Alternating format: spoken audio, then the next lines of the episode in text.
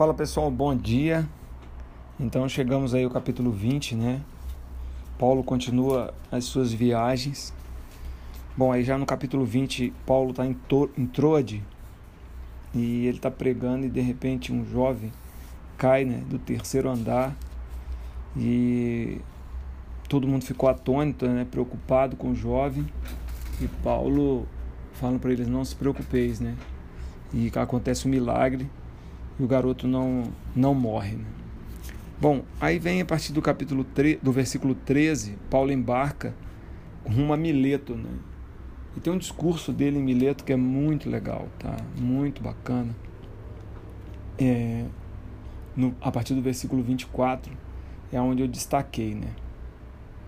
Quando Paulo fala aos presbíteros da igreja é, de Éfeso. Você vê que Paulo ficou muito tempo em Éfeso, né? Ó, porém, em nada considero a vida preciosa para mim mesmo, contanto que complete a minha carreira e o ministério que recebi do Senhor Jesus Cristo para testemunhar o Evangelho da graça de Deus. Agora eu sei que todos vós, em cujo meio passei pregando o reino, não vereis mais o meu rosto. Então você vê que Paulo era muito consciente da obra que ele tinha a fazer, e Paulo já sabia que é, é, devido ao seu posicionamento, não teria muito tempo e que ele não passaria mais ali em Éfeso. Né? Portanto, eu vos protesto no dia de hoje que estou limpo do sangue de todos, porque jamais deixei de vos anunciar todo o desígnio de Deus. Olha só o que ele diz, né? Que Deus não iria cobrar dele é, o sangue daquelas pessoas porque em todo momento ele pregou a palavra, né? Em todo o momento ele é, esteve é, à frente, né? esteve junto, né? Das pessoas falando do amor de Deus, né? Bom, aí ele continua.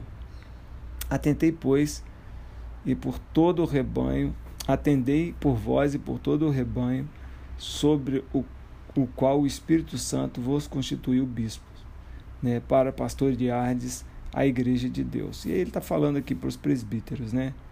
E lá no versículo 35, ele termina um versículo muito conhecido, né? Que fala, né? Tenho-vos mostrado em tudo que, trabalhando assim, é mister socorrer os necessitados e recordar as palavras do próprio Senhor Jesus Cristo mais, bem-aventurado é dar que receber. E aí Paulo então ora com eles, né? Fala pessoal, então chegamos aí a Atos 21. É, Paulo continua, né, na sua peregrinação. Paulo agora chega é, a Tiro e logo depois Paulo ele vai a Cesareia, né? Em Cesareia ele é um tem um momento muito, muito interessante, né?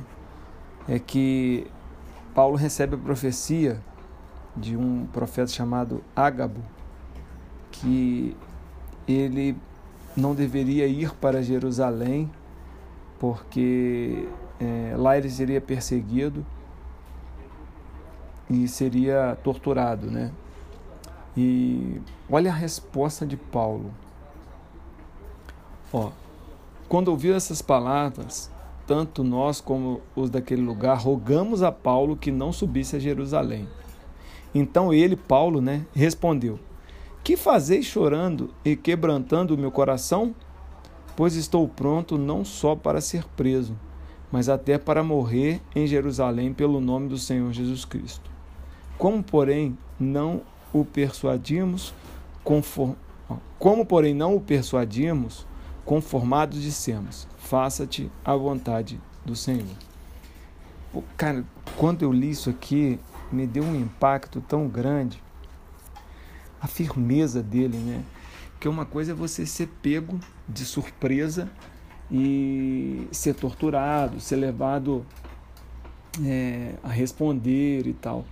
Outra coisa é você saber que vai acontecer e de propósito, pela fé, você fala assim: não, eu vou lá porque é, não importa o que eles fizerem comigo, o que importa é, atender à vontade de Deus, né? Então foi um impacto muito grande quando eu li isso daqui para mim, né?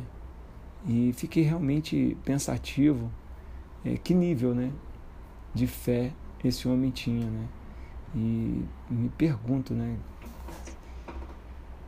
o quão longe, né, estamos de, de, de, de, de viver algo como ele, ou de ter o posicionamento, né, que ele teve, né? Então realmente é algo muito especial é, o testemunho de Paulo.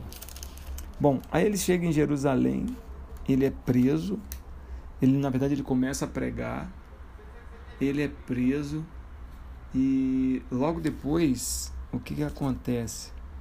É, ele, o povo quer lixar ele, né? quer torturar ele.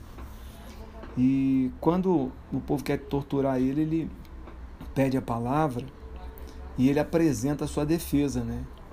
E a defesa de Paulo, ela vem no, no capítulo 22, é o testemunho dele. Ele dizendo que ele é judeu, que ele perseguia os cristãos, mas que um dia ele foi é, com, confrontado né, pelo Espírito Santo é, um dia ele foi confrontado pelo, é, pelo poder de Deus, e a partir do, daquele momento que ele foi confrontado pelo poder de Deus, ele entendeu né, é, esse Jesus, né, ele entendeu esse Jesus de uma maneira mais firme.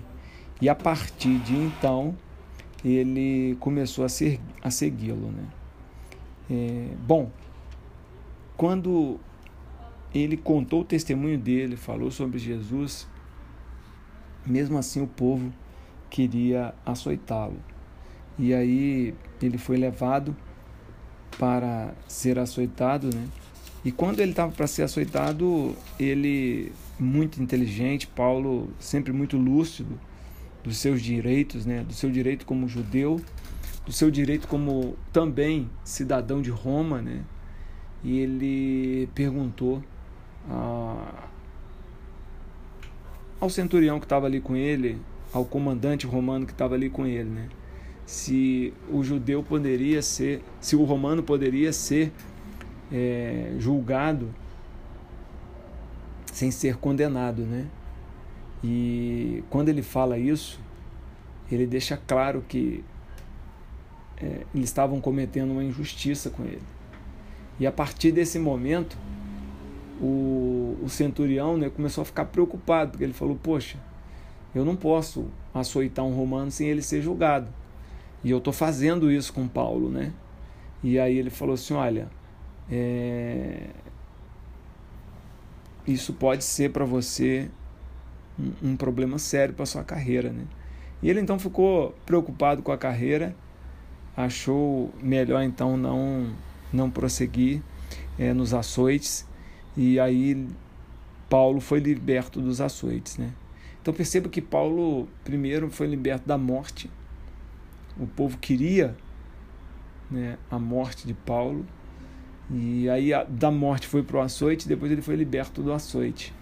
Então realmente a gente pode perceber que a mão do Senhor estava sempre com Paulo mas, mas acima de tudo também, né, ele era muito inteligente, ele sabia jogar com as palavras, sabia jogar com as suas com a sua com as armas que ele tinha na mão, né? Então, o que eu destaco aí desse capítulo 21 e 22 é que Paulo nunca deixava de testemunhar, mesmo estando na frente do sinédrio, mesmo estando à frente do povo, mesmo o povo querendo sua morte, mesmo tendo sido é, proferido contra ele uma profecia de morte, de, é, de castigo, ele enfrenta, ou enfrentou, né, tudo e todos de peito aberto. Então isso realmente fica marcado para mim né, como um, um testemunho de fé o testemunho de um homem que é, realmente sabia o poder né, de, de ser servo. Sabia a, a grandeza da sua missão. Né? Então acho que isso foi muito bacana, isso foi muito legal. Que Deus te abençoe e que você seja abençoado nesse dia maravilhoso. E que você possa aprender com Paulo assim como eu. E ter a oportunidade né, de testemunhar do Senhor com alegria.